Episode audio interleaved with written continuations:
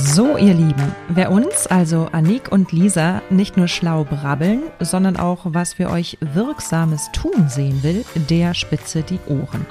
Da wir beide gelistete Beraterinnen beim BAFA, dem Bundesamt für Wirtschaft, sind, kannst du dir bis zu 80% Förderung sichern. Dazu musst du uns nur kontaktieren. Die lästige Antragstellung erledigen wir für dich. Und du streichst bis zu 2800 Euro Zuschuss, wenn du willst, zweimal jährlich ein.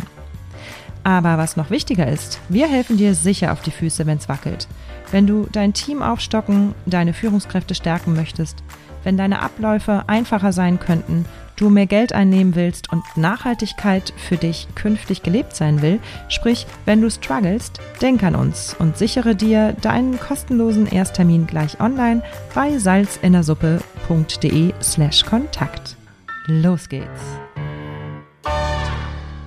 Lisas Leidenschaft. Podcast für Engagement und Mehrwert. Hallo, ich bin Lisa Boje Begründerin der Hotelharmonisierung, die ich zusammen mit meiner Partnerin Marina Hobi ins Leben gerufen habe. In diesem Expertenblog für Hoteliers, Gastronomen und serviceorientierte Unternehmer erhalten Sie Tipps, Inspirationen und exquisites Know-how darüber, wie Sie die Gastgeberlandschaft positiv beeinflussen. Und zwar mit Methoden und Denkanstößen, die über das übliche kaufmännisch wie marketingtechnische hinausgehen.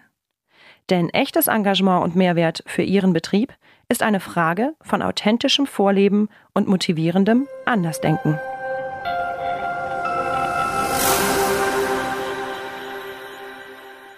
Planung bedeutet das Ausschließen von Zufällen.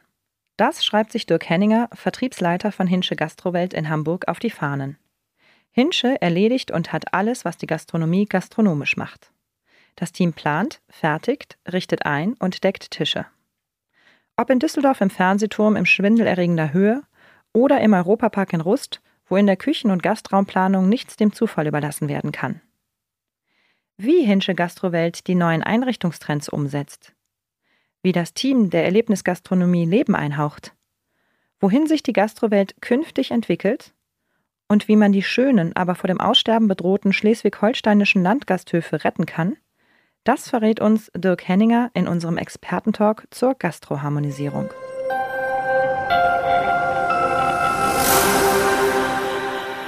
Auf dem Deutschen Hotelkongress in Berlin im Interconti bin ich verabredet mit Dirk Henninger von Hinsche Gastrowelt, Vertriebsleiter aus Hamburg. Hallo.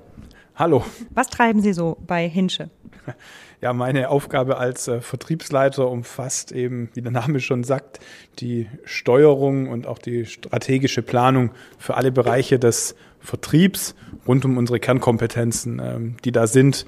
Ähm, Inneneinrichtungen, Interieurdesign, äh, Planung, Gastronomiekonzepte, Bar- und Küchenkonzepte bis hin zur Speisekartenentwicklung und am Ende kümmern uns gerne auch noch um den gedeckten Tisch. Das heißt, Sie machen alles schön. Das ist die Idee dahinter. Ähm, allerdings kommt vor schön immer die Funktion bei uns. Funktion ist wichtiger als schön. Und wie stellen Sie die Funktion sicher?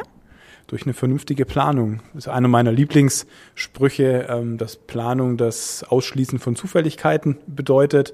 Und da legen wir sehr, sehr stark Wert drauf. Also schön bekommen wir fast immer hin. Das kriegen unsere Architekten äh, und ja, Zuliefer Betriebe im Bereich Leder, Stoff, Material oder auch unsere hauseigene Tischlerei gut hin. Funktion bedarf einfach einer gründlichen Planung.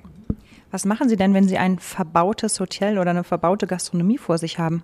Liegt ein bisschen am Portemonnaie des, bitte, ja, des Auftraggebers. Ähm, gibt mehrere Möglichkeiten. Also entweder man dreht wirklich einmal eben alles auf links, versucht das wirklich nochmal noch mal neu zu machen, äh, unter Berücksichtigung der Raumstruktur, vor allem unter Berücksichtigung der TGA, also der technischen Gebäudeausstattung, äh, ohne zu viel Kosten zu verursachen, ähm, aber eben wirklich komplett Laufwege neu zu definieren. Ähm, wenn das nicht geht, muss man eben versuchen, mit einfachen Handwerksmitteln, ähm, sei es mit Raumtrennern, sei es mit Blumentöpfen, versuchen, eine vernünftige Steuerung der Kundenflüsse hinzubekommen funktioniert in der Regel auch ganz gut, ist aber nie der Effekt als eine komplette Um- oder Neuplanung. Was ist denn gerade das Spitzenprojekt, an dem Sie arbeiten, wenn Sie das verraten dürfen? Ja, nachdem äh, Thomas Mack auch eben schon auf der Bühne hier im Kongress war, ähm, kann man schon sagen, dass aktuell die Neuplanung des abgebrannten Bereichs im Europapark in Rust, Skandinavien und Holland unser absolutes Vorzeigeprojekt ist, weil da darf man sich eben überhaupt keine Zufälligkeiten erlauben. Ähm, über fünf Millionen Besucher im Jahr im Europapark, die wollen verpflegt werden. Der Bereich ähm, Skandinavien, den wir da jetzt gerade neu beplanen, ist ein sehr gut frequentierter Bereich gewesen und unter Berücksichtigung von allen Auflagen, die eben nach so einem Brand herrschen, dort eine ja, Küchenplanung zu machen, wirklich mit Hochleistungsgeräten und die Gastraumplanung schon eine besondere Herausforderung. Die Küchen selber haben, stehen bestimmt unter besonderen Konzepten. Gibt es da irgendwie ein Highlight, wo man sagt, wow, das ist jetzt ganz neu? Ähm, also wenn man jetzt auf die Europapark-Küche guckt, da gibt's gibt's kein Highlight. Das ist wirklich eine Funktion. Ähm, da geht es wirklich um Funktion. Wie funktioniert die Küche? Wie reagiere ich mit einer Küche äh, auf den Bereich Fachkräftemangel? Unausgebildete Köche oder Mitarbeiter in dem Sinn.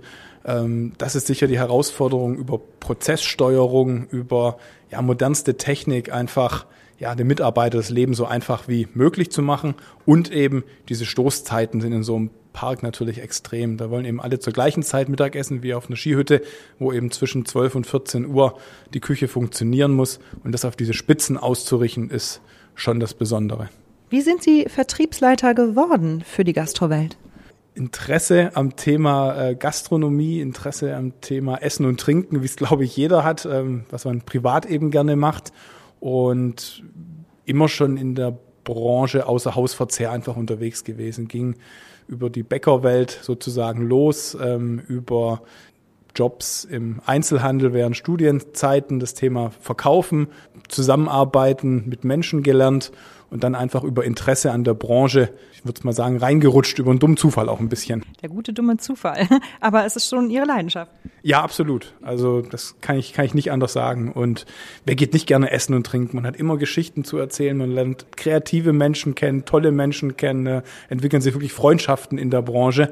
Und die Branche ist eben auch gar nicht so groß. Und wenn man da jetzt, ich bin seit äh, knapp neun Jahren dabei, mitspielt, ja, man kennt so viele Leute, ist ja, oftmals gern gesehener Gast irgendwo, ähm, erfährt immer die tollsten Geschichten, kriegt auch die besonderen Plätze. Das Tolle ist ja im Restaurant, wenn man nicht, nicht die Speisekarte angucken muss, sondern wenn der Inhaber oder Koch kommt, Dirk, ich koche heute für dich. Das macht Spaß. Richtig Leidenschaft und Persönliches. Ähm, Sie sagen, Sie sind seit neun Jahren quasi dabei. Was hat sich in den letzten neun Jahren verändert in der Branche? Ja, die Flächenaufteilung äh, hat sich auf jeden Fall geändert. Die Küchen an sich werden kleiner. Dafür werden deut wird deutlich mehr Technik in die Küche gepackt. Ähm, bedeutet nicht, dass die Küche, Küche günstiger wird für den Gastronom, aber man hat eben die Möglichkeit mit modernen Hilfsmitteln, moderner Kochtechnik äh, Multifunktionsgeräten einfach deutlich mehr Kochfunktionen auf kleinerer Fläche abzubilden. Entsprechend wird äh, die Gastraumfläche größer. Das heißt, ich habe einfach den Bereich, mit dem ich Geld verdiene, wo Tische und Stühle stehen, äh, ein bisschen mehr Platz und ich habe einfach eine bessere ja, Kosten-Nutzen-Verteilung in meiner Gastronomie. Das ist eines der Hauptänderungen. Wenn wir jetzt zum Interior Design kommen, wie sieht es designtechnisch aus? Gibt es da neue Trends? Neue Trends sind ja immer irgendwie das Alte. Ähm, und genau so verhält sich äh, bei der Einrichtung auch. Ähm, die Zuhörer sehen es jetzt wahrscheinlich oder sehen es mit Sicherheit nicht, aber wir stehen jetzt ja auch in dem Raum mit Wandvertäfelung, mit Marmorkamin. Ähm, und trotzdem fühlen wir, fühlen wir uns extrem wohl hier, obwohl es eigentlich schon sehr altbacken daherkommt. Und dementsprechend ist auch der Wandel äh, im Interior Design immer. Wir sind ganz stark bei ähm, Naturbodenbelegen, äh, gerne kümmern wir uns um das Thema Wandverkleidung, aber eben brüstungshohe Wandverkleidung, damit man es wirklich nicht zupflastert alles. Wenn man in Materialitäten denkt, äh, sind wir wirklich in, ja, in einem sehr gemütlichen Bereich, äh, Stoffe, ähm, dicke polsterte Bänke, dicke polsterte Stühle, Stühle gerne wieder mit Armlehme, um es gemütlich zu machen, ähm, einfach dem Gast eine sehr, sehr angenehme Zeit im Restaurant zu bringen.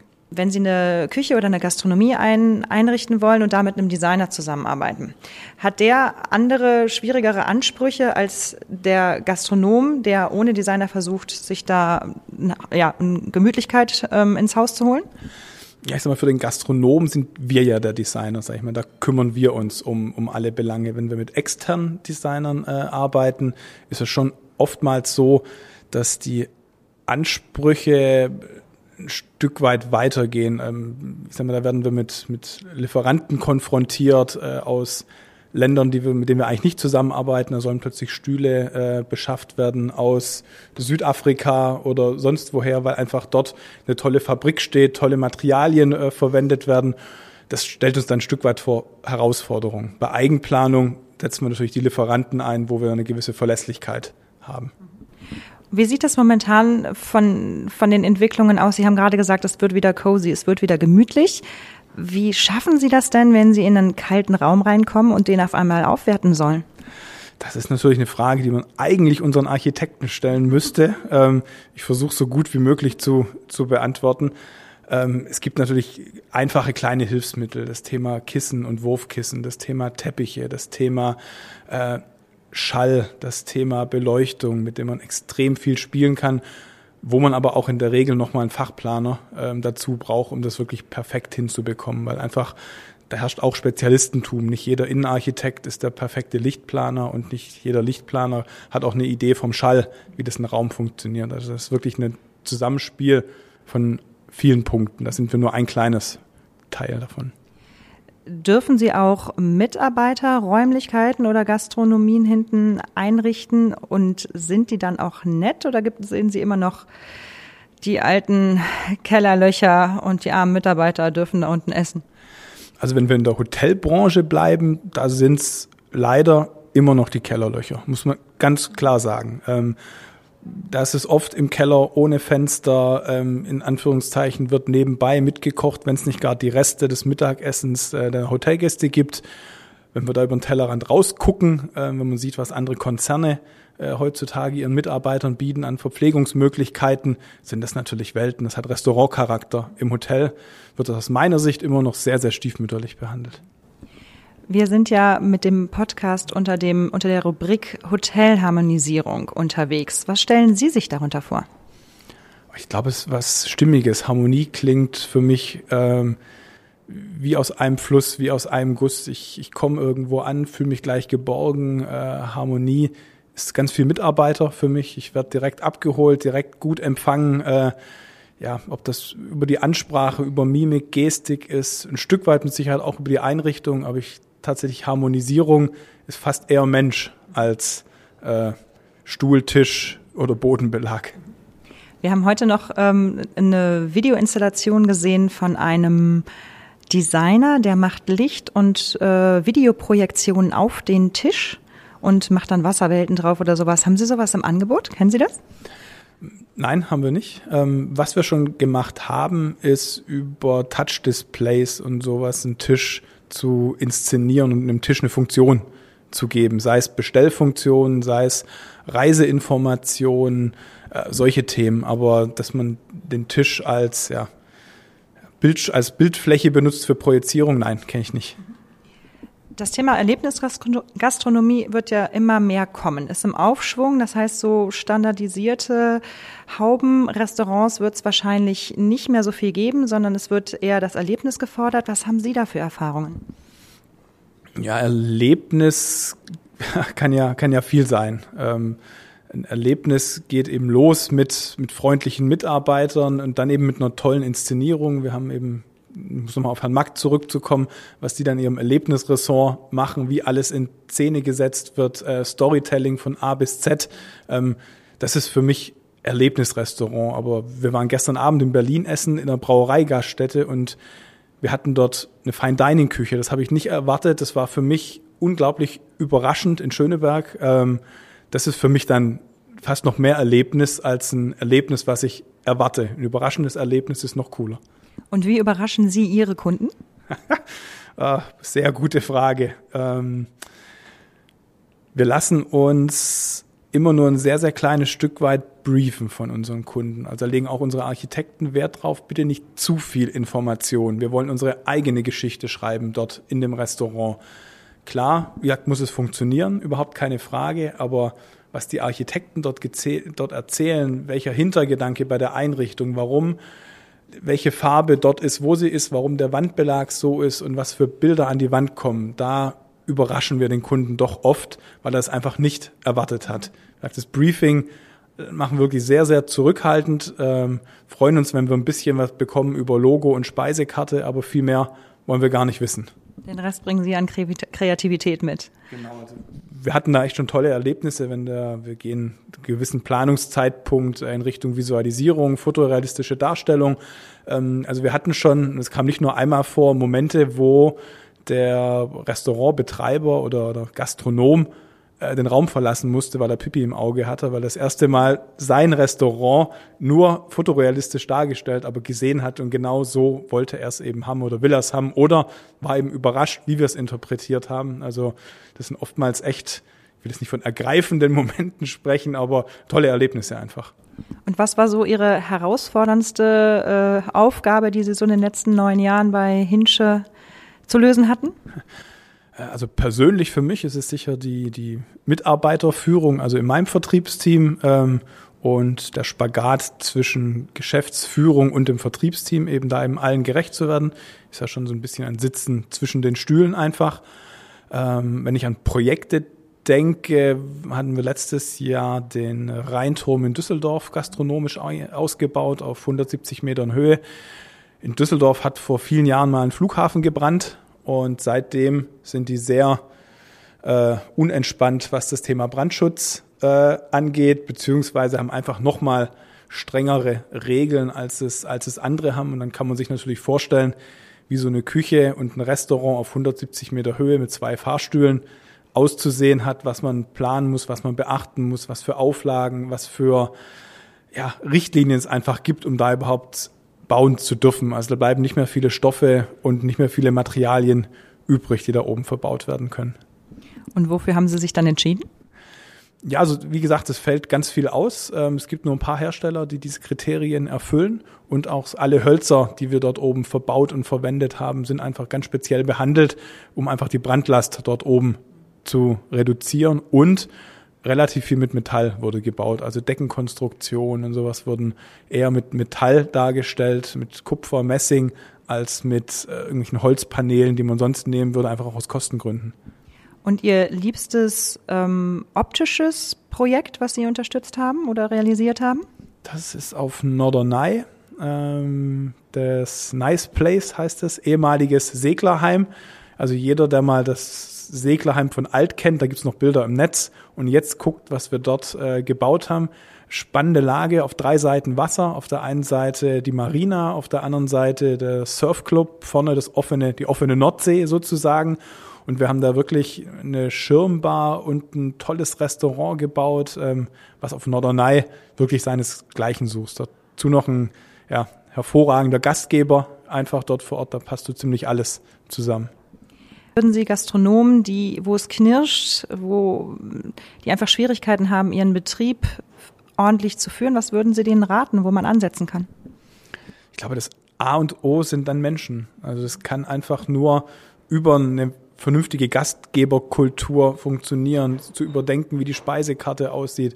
Was erzähle ich dem Gast denn, was auf den Teller kommt? Wie ist denn die Geschichte? Warum gibt's hier Schnitzel? Warum gibt's hier Rinderroulade oder warum gibt's hier Sushi? Ich würde das gerne wissen. Ich würde auch gerne wissen, wo die Sachen herkommen, wer sie angerichtet hat. Holt den Koch mal nach draußen. Äh, einfach erzählen, was man tut, warum man es tut. In der Regel steckt ja ein Stück weit eine Leidenschaft dahinter. Und diese Leidenschaft muss eben dann der Gastronom, Koch, der Barkeeper eben an den Gast transportieren. Dann ist natürlich klar, es gibt einfach Faktoren von außen, die sicherlich nicht, nicht zu beeinflussen sind, warum mal was läuft oder was nicht läuft, sei es irgendwelche Baustellen, irgendwelche Nichteröffnungen von Flughäfen, dann klappt es eben einfach nicht, dann hast du echt keine Chance. Aber im Großen und Ganzen, so das Thema von Mensch zu Mensch, klingt jetzt irgendwie sehr nach Blumenwiese, aber bin ich fest von überzeugt, dass das das, das Wichtigste ist. Wenn wir nochmal auf Hinsche und die Gastrowelt zurückkommen, ähm, Sie decken ja auch ein. Sie sagten, der gedeckte Tisch bis zur Dekoration etc. Gibt es einen Trend im Geschirrwesen? Also was, was tut sich da gerade? Bunt. Es darf wirklich bunt sein. Es muss auch nicht zusammenpassen. Ähm, es sind wilde Farben, wilde Farbkombinationen da. Wir sind auch weg von Durchgängigkeiten eines Porzellanlieferanten. Also ich habe, ich nenne einfach ein paar Namen. Ich habe jetzt nicht nur noch Bauscher oder nur Schönwald am Start, sondern ich misch komplett durch. Ich habe äh, Steinzeug äh, aus Spanien für die Vorspeise, habe den Hauptgang auf dem klassischen 32er Teller mit Fahne in äh, Bone China weiß und serviere aber sämtliche Beilagen in schwarzen, roten, gelben Schüsseln, die auf den Tisch kommen. Äh, also wirklich Farbe macht die, macht die Musik da wirklich. Und ein Mix von Materialitäten. Auch hier, äh, wir haben Metallkörbchen, wo Brot drin ist. Wir haben Glasteller, Steinzeug, Porzellan, äh, teilweise Papier, wo Sachen angerichtet werden. Ähm, hätte ich ein tolles Beispiel aus, aus Tel Aviv. Ähm, wir waren in einem, ja, schon in einem Fine Dining Restaurant in Tel Aviv und der hat den Tisch nur gedeckt mit Packpapier. Da war Packpapier quer rübergezogen, die Rollen Packpapier hingen an der Wand und dann haben sie alles in die Mitte gestellt, was so kam. Im besten Fall auf einer Pappe, manchmal tatsächlich so wie es ist, auf das Packpapier gelegt. Das Packpapier war dekoriert mit Gewürzen, mit Salz, mit Tomaten und jeder hat sich vom Packpapier runter bedient. Und es war so authentisch, so ehrlich, ähm, dass auch keiner Berührungsängste gehabt hat, tatsächlich von was abzubeißen, es wieder hinzulegen und jemand anderes hat weitergegessen von so einem Teil. Also habe ich noch nie erlebt und ähm, trotzdem, es hat hervorragend funktioniert und es war unglaublich lecker. Hört sich wirklich spannend an. Wo sehen Sie die Gastronomie in zehn Jahren? Leider wird einfach eine gewisse, ja, ich nenne es mal Zentralisierung stattfinden, äh, weil sich die ganzen guten Lagen und 1A-Lagen in der Stadt äh, eigentlich nur noch große Gastronomen, Systemgastronomen und sowas leisten können. Es wird Nischen geben für ähm, ja, kleine individuelle Konzepte. Ich glaube, es werden noch viel mehr äh, Einflüsse weltweiter, weltoffener Küche zu uns reinkommen, wo wir gerade schon denken, wir sind verrückt, wenn wir Sushi essen. Glaube ich, passieren in zehn Jahren noch ganz andere Sachen, die wir da essen werden. Und ich hoffe, ähm, da unsere Firma eben auch im, im Richtung Ostfriesland, im, äh, im Oldenburgischen beheimatet ist, ähm, dass es das Sterben der Landgasthöfe nicht in dem Maß weitergeht, wie es ist, dass einfach da so ein bisschen Omas Küche weitergelebt wird, gerne neu interpretiert. Ähm, das ist aber eher eine Hoffnung. Ähm, da weiß ich nicht, ob das in zehn Jahren wirklich noch, wirklich noch so ist. Und was machen Sie besonders gerne in Ihrem Job? Also was ist das, was Sie am liebsten tun und sich dahinter stecken? Da ist tatsächlich wieder diesen Umgang mit Menschen, dieses hochgradig kreative mit unseren Projektteams, die wir bilden, heißt Küchenplaner am Tisch, Innenarchitekt am Tisch, äh, einer unserer Köche am Tisch, die sich schon mal überlegen, wie kann denn das überhaupt in der Küche abgebildet werden. Dazu noch der Betreiber oder Investor mit am Tisch. Das sind so hochgradig kreative Termine, was da am Ende bei rauskommt nach so einem Tag. Ähm, das ist einfach, ja, top. Du bist zwar platt dann danach, aber es ist echt absolut top. Wie würden Sie denn einen Landgasthof einrichten? also hier würde ich wirklich starken Wert auf, auf Tradition legen. Das darf man auch sehen. Auch da darf ich Geschichte erzählen der Familie. Wer hat hier gekocht? Wie wurde das Haus äh, gebaut, gegründet? Hier ist wirklich das Thema äh, Storytelling. Für mich muss das omnipräsent sein. Da muss ich fast schon mit erschlagen werden, dass ich wirklich die Oma an der Wand sehe. Ich will wissen, wo die Kühe herkommen, wo die Rindsroulade eben, eben gemacht wird. Da will ich wirklich alles wissen. Ähm, ansonsten darf das sehr, sehr klassisch eingerichtet sein. Also ich, da dürfen gerne Holzstühle stehen, da gab es einen Tresen äh, geben für ein schönes Tresengeschäft. Ähm, ein leckeres Jever an der Bar ähm, hat noch niemanden geschadet. Also das muss man einfach, muss man einfach so sagen. Wirklich Tradition, aber die Tradition muss erzählt werden. Das ist das Wichtige. Und dann ist halt das Thema Speisenqualität einfach. Das ist ja das Problem mit einfach Fachkräftemangel. Was mache ich dann? Ich greife zurück auf Convenience ähm, reiß noch die Packung auf, ähm, mach nicht mal mehr die, mach die Soßen nicht mehr selber, kauf mir die Patties sonst wo. Das funktioniert gerade auf dem Land aus meiner Sicht überhaupt nicht. Das, das merkt man einfach. Und dann steht der Koch auch nicht hinter seiner Küche und dann wird das einfach unglaubwürdig. Sie sagten gerade, da setzen Sie auf Tradition. Wo würden Sie denn mit Tradition gerne brechen? Ja, ich glaube schon, dass man äh, gerade, wenn man die diese ja, Fusion-Küche sieht, sowas, was ich eben da gestern erlebt hat mit Brauerei und dann ein Fine Dining Angebot sondersgleichen äh, vegan ausgerichtet in einem Braugasthof, was man nicht erwartet. Ähm, das sind schon solche Dinge, die man, die man brechen kann und muss und wo man sich gerne, gerne überraschen lässt. Was wünschen Sie sich für Hinsche und Gastro in den nächsten zehn Jahren? Eigentlich, dass es so weitergeht, wie es die letzten zehn, zehn Jahre war, stetig bergauf, ähm, mit wirklich sehr, sehr spannenden Projekten, angenehme Leute weiter kenn kennenzulernen, ähm, vielleicht noch ein bisschen überregionaler zu werden. Wir sind doch sehr stark im norddeutschen Raum, ähm, haben jetzt Düsseldorf für uns entdeckt als sehr, sehr starke Region, weil einfach dort auch, ja, einfach das Kapital da, die Leute gehen gerne essen und dementsprechend geben die Gastronomen gerne auch ein bisschen was für Einrichtungen aus. Ähm, aber ich habe da noch so andere Regionen, sage ich mal, die könnten uns vielleicht auch fürs ein oder andere Projekt gebrauchen. Also die Ausrichtung eher noch ein bisschen überregionaler zu werden und den ein oder anderen Systemgastronom, wie wir es schon tun, vielleicht sogar über die Landesgrenzen Deutschlands hinaus zu begleiten. Wo kann ich mich über Sie informieren?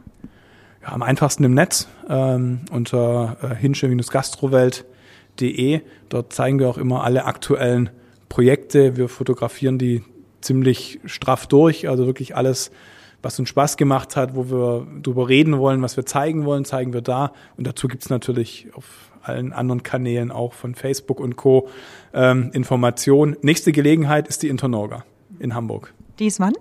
Die ist Mitte März, ähm, findet in der Messe Hamburg statt. Sind wir in den Einrichtungshallen B5 äh, untergebracht. Großer Stand, in der Regel nicht zu verfehlen. Und in Ihrer Heimatstadt, es wird ein Heimspiel. Ja, bedingt. Also meine Heimatstadt ist Stuttgart, da gibt's die Intergastra, die ist 2020 wieder. Ich meine die vom, von Hinsche Gastro. genau, genau richtig, nein. Ähm, das 1 zu 0 für Sie. Das ähm, ist wie unsere Hausmesse. Also da kommen auch viele, wo wir uns einfach freuen, dass sie bei uns vorbeikommen, auf einen Kaffee, auf einen Cappuccino, auf ein Glas Sekt, auf ein Bier, ähm, die jetzt keine Kaufabsicht haben, die sich einfach freuen, bei uns mal kurz den Messestress so ein bisschen abzulegen. Wir haben wirklich einen reinen Kommunikationsstand. Sie finden bei uns kein Preisschild, gar nichts, null. Einfach Tische, Stühle, so wie wir ein Restaurant einrichten würden, wie wir eine Bar machen würden. Und das war's. Mehr gibt's bei uns nicht. Leckere Getränke, guten Service, so wie wir Gastronomie machen würden. Das heißt, wir sehen uns zum Jever in Hamburg auf der Internorga. Ja, Jever wird schwierig. Ja, ja, ja, aber es gibt äh, eine andere Hamburger Brauerei, in der Regel ist Holsten äh, wird serviert auf der Internorga, aber da kommt man auch mit klar. Okay, wir werden ein Auge zudrücken. Ganz herzlichen Dank für dieses Interview. Ich wünsche Ihnen ganz viel Erfolg noch ähm, mit Hinsche Gastrowelt und wir sehen uns im März. Vielen Dank, bis bald. Bis bald.